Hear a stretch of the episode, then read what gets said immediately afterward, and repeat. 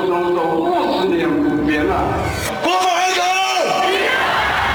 韩国人，中国，韩国人，将依法制定香港特别行政区。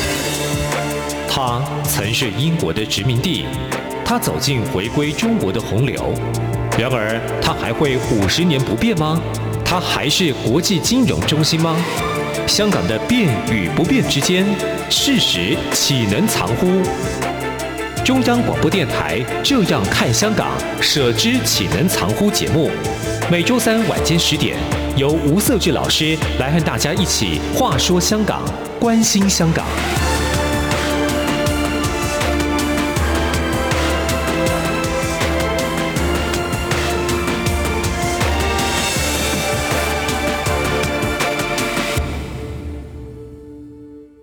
各位听众，大家好，这里是中央广播电台台湾之音，你所收听的节目是《舍之岂能常乎》，我是节目主持人吴瑟智，欢迎你的收听。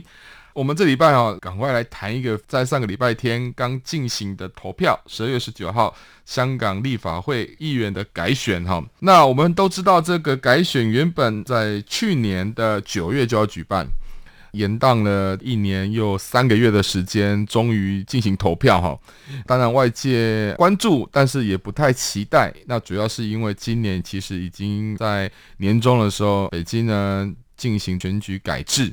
那这个改制表面上看起来从原本的七十席增加到九十席哈，但是里面有一些些，我觉得是非常大的改变，就是原本七十席里面有一半是三十五席的地区直选，减少变成二十席。公园界别的三十五席减少到变成三十席，那剩下的四十席呢，就由所谓的选举委员会来组成。所以某个程度上，在这个新的立法会议员的一个选举席次的分配做了很大变化。那另外当然还有选举改制里面最重要的一点，就是他成立了一个资格审查委员会，其实目的就是就有意参选的任何一个候选人身份以及他的政治的一个态度，做了一个非常全面性的检选。之后才能成为候选人。在选举之前，其实我们也听到像香港相关的一些泛民主派的一些政党呢，他们也放弃这一次的参选的机会哈。所以，其实某个程度上，这一次的选举结果为什么大家都不意外呢？不太期待的原因就在于说，这个选举改制已经让香港过去有限的竞争的民主的一个活动呢，变成是一个呃，有人说是一个人大化的趋势哦，那有人说它变得更为橡皮图章的一个香港立法会。好，我们今天再次来邀请到。台北海洋科技大学的副教授吴建中博士来讨论这个议题，因为吴老师也常上我们节目，也对这样的一个议题，他有一个持续的关注，他的观点。吴老师你好，主持人、各位听众朋友，大家好。那我们这次来谈谈刚出炉的立法会的一个选举结果哈，建中你有几点值得跟大家分享？说，哎，你观察里面到底有哪些值得我们来进一步来观察呢？是，呃，我想在这一次的选举里面，刚好做了一个非常明确的对比，因为香港是作为中共的一国两制示范区，在完善选举制度之后的第一场立法会的选举，当然也备受外界的重视。刚好这个十二月十九号，香港立法会进行选举，在台湾在十二月十八号也举行了四项公民的投票。台湾从戒严之后，然后不断的深化民主，从全民直选再到这样的一个议题的一个选择，展现出来非常深的一个呃公民的一个价值。但是相反的。我们看到十二月十九号在香港的这个立法会选举，在外界普遍不看好的情况之下，延宕了一年的一个时间。中共是以疫情作为主要的原因延宕了一年。这中间的一年呢，当然我们也知道，用中共的话来讲叫完善选举制度，有两个地方。第一个当然是国安法的一个颁布，那另外一个就是全国人大。对于基本法附件一跟附件二进行了修改，嗯，那修改完之后，等于是一个阉割之后的这个选举。那我们知道，在过去里面，中共的全国人大被认为是一种橡皮图章。现在看起来，香港的立法会从原本的橡皮图章可能会变成所谓的钢铁图章。那这一次的全国人大修法之后的第一场这样的一个选举，那这个选举结果，其实在还没颁布之前，其实大家都不会太意外，因为中共从事前的资格审查到选举的全过程的民主，我们看到这是一个非常讽刺的。的哈，要加上夸虎的这样的一个全过程民主，基本上可以说是在中共的控制之下来进行。大陆的学者田飞龙他说，香港立法会。都是选出一群忠诚的废物啊！其实他讲的这句话一点都没有错，因为这一群所谓的忠诚的废物，其实都可以看得出来，他们的一个功能绝对不是跟西方的行政、立法、司法三权分立的制度概念相同，他们没有办法反对。那所以我们看到，在外界其实并没有太高的期待。选举过程当中也有非常多的这些乌龙的选务，更重要的是这个选举结果并没有让大家太意外。首先，第一个部分我们要看的是，在事前大家在推估这个选举的时候，其实对于投票率的高低是有关注的。这个投票率高低不是觉得它会变高。而是它会到底有多低的一个情况。那这一次投票率出来是三十点二四左右的一个投票率，但是其中哈投白票或者投废票大概也占了百分之二左右。所以简单讲，这一次香港的投票率有效票只有两成八左右，这个两成八的组成是远低于投票率的一个情况，因为在过去香港立法会的投票大概都有四成到六成不等。二零一九年反送中运动，大家印象很深刻的时候，都还吹出了七成的投票率，所以两成八的投票率，这个当然是相当低的一个部分。但是我们看到特首林郑月娥这个脸不红气不喘，告诉全世界投票高低哈，跟满意度情况是没有任何相关的。嗯哼。这不知道哪一门子的选举理论的这种创建。首先，第一个大家看的就是投票率的高低，果真创下了新低。那我们知道，在选举过程里面，其实包含港铁为了呼应特首的这种思考，所以当天哈是免费乘车，大家就做了一个对比啊。投票站里面的这个投票人数小猫两三只，但是排成港铁哈要去迪士尼乐园啊、海洋公园的却是大排长龙，大家都趁着这个好时间哈去交友，也不愿意去选这种去领门票，不是 不是去买门票，不是去投票这样。对对对，他们宁愿去交友，也不愿意去选忠诚的废物啦。所以我觉得倒是可以建议港府哈，下一次选举的时候，也许可以在迪士尼乐园、海洋公园设立投票站，也许还可以增加一点投票率。第一个部分就投票率很低，这个低除了我们知道非民主派出来投票之外，其实在传统建制派里面啊、哦，他们投票率大概应该是可以到三成多的一个部分，所以看得出来，连建制派自己都懒得出来投票。嗯哦，这个对特区政府来讲是一个非常严重的警讯。为什么？在选举之前，特区政府哈保安司司长也特别出来讲啊，不能鼓吹人家投白票。就是不能投废票的意思，也不能鼓励大家不投票啊，这个是违反港版国安法的一个部分。虽然如此哈，不管是这个事前的警告，嗯或者是当天的投票还出动这个免费乘车的这样的优惠，投票率吹不出来，因为吹不出大家的热情。为什么？因为大家选的都是一样，田飞龙口中的忠诚废物，那有什么好选的？另外一个部分，其实我们应该要看到，就是说在这一些参选人里面。全国人大修法之后，包括了哈事前的参选资格、选委的这个资格，然后甚至候选人的资格等等，都已经层层把关。那层层把关之后，那当然不可能会出现那种非爱国爱港的人士参选。过去里面，我们对香港的政治大概会分成两个部分，一个是建制派，比较亲北京或比较亲港府的这个建制派，另外一边是所谓的泛民主派。这个泛民主派里面可能包含传统的这个民主党啊，或者是本土激进的这一群啊年轻人，那他们组成起来叫做泛民主派。可是我们知道，在港版国安法出来之后，在全国人大修改了这样的一个法制之后，在完善了这个选举制度之后，没有人自称自己是泛民主派，反而出现了一个新的团体——非建制派的候选人。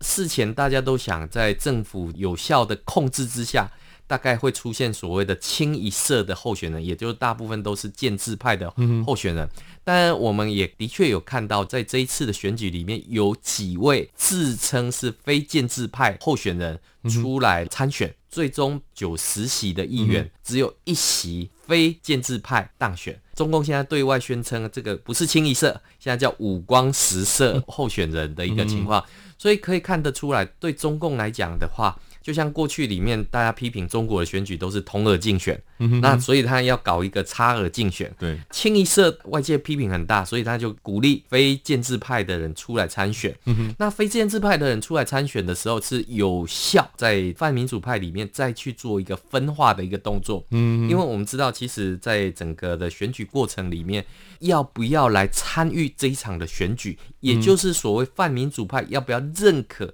这一场的选举，其实泛民主派不认可这一场的选举，所以当有党内的同志要来做这样的一个参选的时候，对他们来讲，这是一个非常明显的分化手段。我们会看到，就是说，在立法会里面也没有办法拉布条，也没有办法有效监督的情况之下，那怎么去制衡监督这个特首的这个施政？所以立法会已死，大概是泛民主派的心声。所以我们可以看到，在选举的过程里面出现所谓的。非建制派的参选人，那最后也只获选为一席。嗯，那这个一席其实就是中共设计出来的样板，九十席里面只有一席的一个情况之下，导致哈立法会的这样的一个部分，让外界非常没有办法接受。但更重要的是，在香港立法会选举结束之后。中共要求特首林郑月娥要进北京来述职，大家本来在想说，北京找林郑月娥到北京到底要做什么？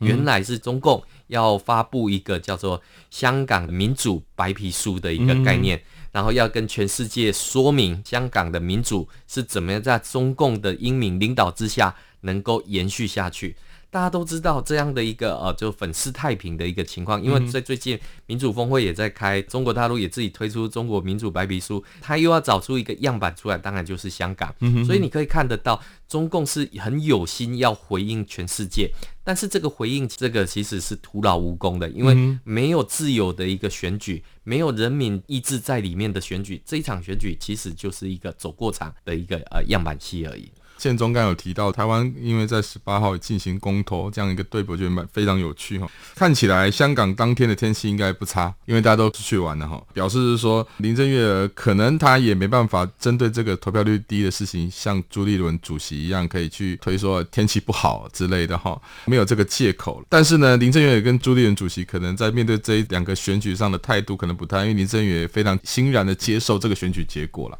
因为这个是符合北京希望的结果。但是朱立伦主席呢，可能对于公投结果是大感不满呐，哈，因为他认为说这个结果不符合他政治算计的一个结果。那无论如何，我们看得出来，其实台港之间在这非常有趣的这两次接近的选举，它所呈现的是两样情。那同时也是在观察何谓民主，什么是一个所谓民主上的定义的选举，两个就是非常大的一个对比，哈。刚刚建中老师也提到说，中共呢试图的再去形塑或者去定义。诠释这个民主的概念，用自己中国式的民主来去做一个违反全球的一个普遍价值的内涵。再从这一次十二月十八号跟十二月十九号台湾跟香港这两次不同的选举，更能够去做出一个非常明确的对比哈。因为在台湾的选举，基本上人民可以透过他自己的自由意识去选择他可能期待的人、政党或是政策。在香港呢，他的民众他的投票，尤其在这一次的投票，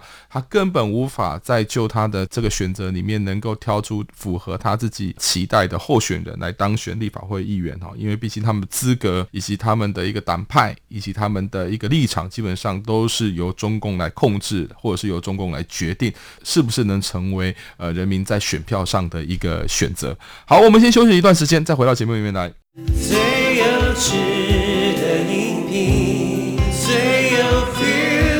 声音，漫步在云端的空气里，与你靠近。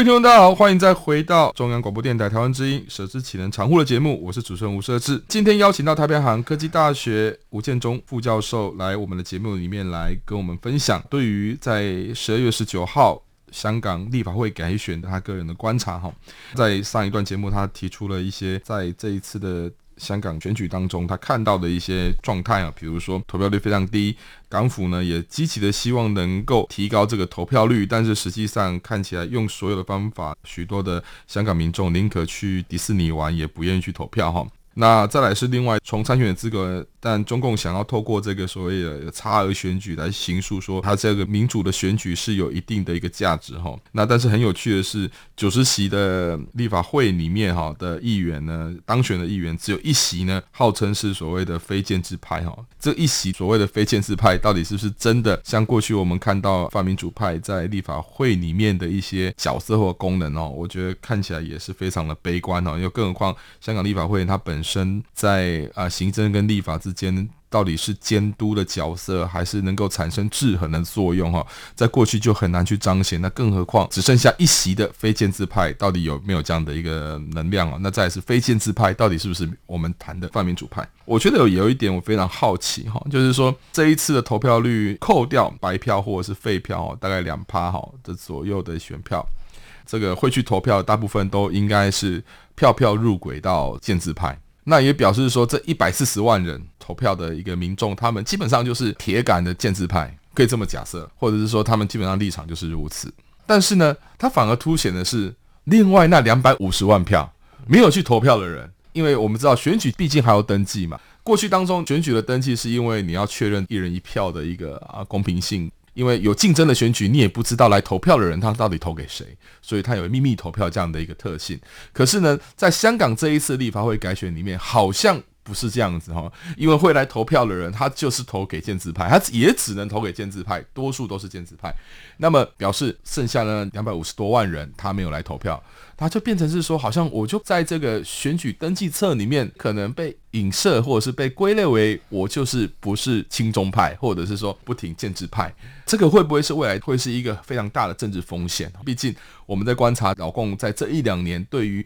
香港的惩治作为，哈，你不管是年纪多小，念中学、念小学也好，你只要参与任何活动，都有可能会被就责，哈。更何况具有投票权的公民。他势必也有可能会面对这样的风险。一本厚厚的投票人的手册，就很明显的看到这些人都没来投票。那这个是不是在未来当中，我们在观察香港发展的当中，会不会是一个另外一个悲剧？哈，香港立法会在这一次的改选里面，其实它所体现出来是中共的意志强压而下的选举结果。在香港的整个发展，在中共的一个设计里面。港府是非常重要的一个角色，虽然说过去常常在比较香港跟澳门，澳门会是以所谓行政主导为优先，但我相信香港在未来也是如此的角色。那么香港特首在明年三月二十几号就要进行新一任的选举哈，当然我们也知道这个香港特首选举它也是一个鸟笼选举啦，它就是小圈子选举，所以某个程度上也没办法改变。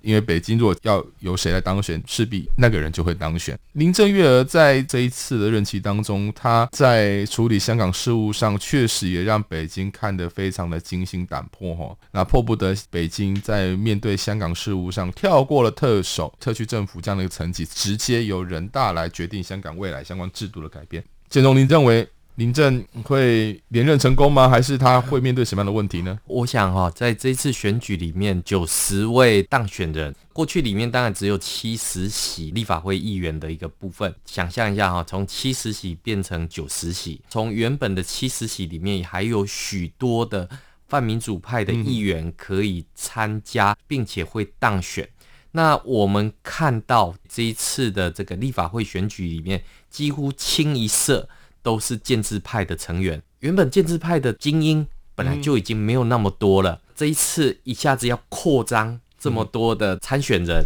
或者是当选人，忠诚废物这个要增加，其实他们都知道，对于这样的一个增加上面来讲的话，势必要找新人出来。对中共来讲，香港的这一些梯队或者这一些政治人物必须要换新，但是换新有一个缺点就是。老百姓不认识啊，所以你可以看到这一次很多的选民，他都不认识他的参选人，不知道是从哪里冒出来的一个情况，这是其一。那其二，你可以看得到哈，就是说原本哈这个有所谓的选委界别，还有功能界别，还有直选。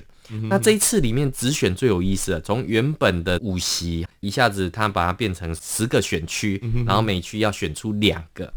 那在政治学上面，我们都知道哈，有一个效应叫 gerrymander，竭力冗员的这种效应。很多选民他不知道原来他自己的选区被移到其他地方去了，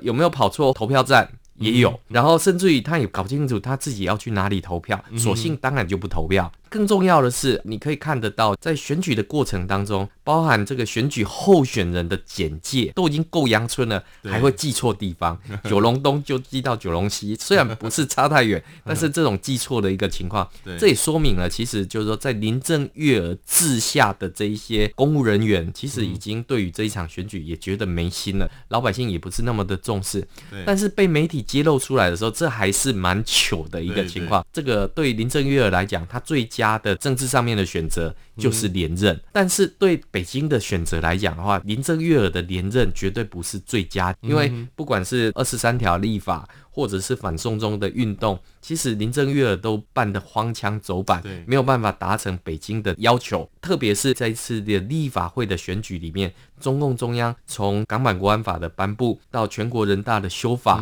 再到这样的一个执行上面来讲，全部你都可以看到中共的影子，而不是港共的影子。那你就觉得，就林郑月娥其实是一个可有可无的角色。对照来看，其实在去年二零二零年的时候，北京也叫了这个香港的特首。跟这个澳门的特首一起回北京去述职，那述职的时候，两边的报告一摊出来的时候，你就可以看到澳门这个就是硬是压过碾压这个香港的一个部分。那所以你可以看到，就是说从选举的这种过程哈，荒腔走板、乌龙选务不断哈。你可以看到，你比如说呃，原本八点要开始投票，硬是延迟了时间，为什么会延迟？选务工作不到位嘛？嗯，那其实我们知道，在九月份在选委界别的时候，在那时候的投票，其实就已经蛮多的这一些乌龙的情况。特区政府并没有汲取这样的教训，反而还让这样子的事情在立法会选举的时候呈现。那这个其实。对中共来讲，他已经被全世界攻击，他不民主了。对，你还这个这个出这对出这些纰漏，让西方社会。所以你可以看到，在香港的选举结束之后，五眼联盟马上出来讲，这是一个被阉割式的一个选举，这是一个不正常的选举，这个不是正常的民主。所以你可以看得到，就是说外界对于这一场的选举或对这一场的民主，不管从办理也好，从执行也好，其实你都可以看得出来，事前的准备不足，事后的应。对也不好，那这些里面对于中共想要拿香港来作为吸引台湾的一国两制示范区，这个其实一点吸引力都没有。那更不要讲说中间还被大家挑出一大堆的这些毛病出来，你就可以看得到，就是说特首他政治的高度。大概就走到这边了，嗯嗯、所以呃，我们可以看得到，就是说，当这个立法会选举结束的时候，嗯、北京急召林郑月娥要回北京去述职的时候，大家就在想，是不是他的政治生命就到这边结束了？嗯、当然，回去是为了搭配中央有颁布一个香港的所谓民主的白皮书，当然是希望。由特区政府来为中共中央背书，嗯、那你可以看得到，就是说，对林郑月娥来讲，外面有这么多的传言，嗯、这个其实对他来讲也是提心吊胆，他也摸不着中共中央的一个思考。嗯、尤其是哈，我们看到在这一次选举里面，好多的民众有非常的忧虑哈。你比如说，像这一次特别的是哈，在整个香港跟中国大陆的口岸，还特别设置了三个投票站，为了。便利在中国大陆工作的港人，可以来进行这一些投票。嗯，那所以你可以看得到，就是说港府可以用的手段都已经穷尽了，但是换出来的代价是什么？第一个，疫情，中国大陆反复的疫情。嗯，那现在香港。因为投票让这些人可以来进行投票，所以这个呃所谓的港互通的一个部分是马上冲出了上路。嗯、那另外一个部分就是你可以看得到港府哈，为了应对这一些的指责的时候，已经做到什么程度了？就是唾面自干。嗯、人家问他说这个投票率不高怎么样？他说这个代表是对政府施政满意度的满意。呃，这个为什么投票日有这么多的警察出现？嗯保安司司长还特别讲，这个防范孤狼式的攻击。嗯，那我们看到，就是一般的老百姓已经对这一场选举毫无信心、关注度的时候，这一些官员还可以这样子唾面自干，那更不要讲说夏宝龙啊。或者是这个呃，骆慧玲，他们都出来鼓励这样的一个投票，嗯、可是港人给出来的投票率却是三成不到的投票率，这其实让港府颜面无光。嗯、所以你更可以看得到，这个中联办也好，或者是中共派驻在香港的这些官员，他走到前头来。所以林郑月娥的角色，其实在这场选举之后，可以看得出来，他是随时可以被取代的一个情况。所以接下来为了布置明年三月二十七的选举。我想这个林郑月娥大概已经在官邸开始准备打包行李，那中共中央大概也会做另外一个层次的布置。我想这一次一次的选举之后，可以看得出来，中共中央对于香港选举的管制，其实已经有点得心应手了。对，我觉得确实哦，我们从这个整体上，林郑月上台之后，面对香港的相关事务应对跟表现哈，我觉得更彰显的是他没有太多的能耐，或者是说解决香港的一个问题哈。那当然。呃，每个地方它都会有所谓的反对的声音，但是呢，如何做到一个让社会稳定，同时呢，让北京满意的一个方式哈，无论是不是林郑月，就是任何一个特首都必须做到的事情。但是呢，呃，看起来林郑月在过去这任期当中，不论就所谓的二零一九年这个反送中运动，或者是二零二零年这个港版国安法的一个施行，甚至到啊、立法会选举的延任，甚至啊、到我们。这一次看到立法会选举这样的一个过程当中，我们看得出来，似乎很多地方是北京直接跳下来帮林郑月娥擦屁股哈。那这个其实某个程度上，它所彰显就是林郑月娥基本上他无法取得北京的完全的一个信任。